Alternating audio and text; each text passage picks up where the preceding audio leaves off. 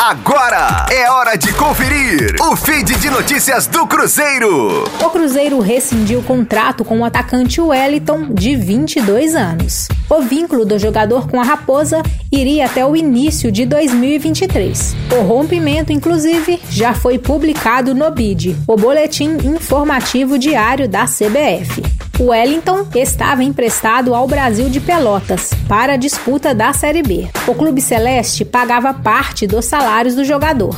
Pelo time gaúcho, ele fez sete partidas e não marcou o gol. No início dessa temporada, o atacante já havia sido emprestado à Inter de Limeira, de São Paulo. Contratado para as divisões de base do Cruzeiro, Wellington fez 32 partidas pelo time profissional e marcou dois gols. As suas atuações foram entre 2019 e 2020. O jogador está no interior de São Paulo para assinar contrato e ser anunciado pelo Novo Horizontino. Com as informações do Cruzeiro, para a Rádio 5 Estrelas, Letícia Seabra.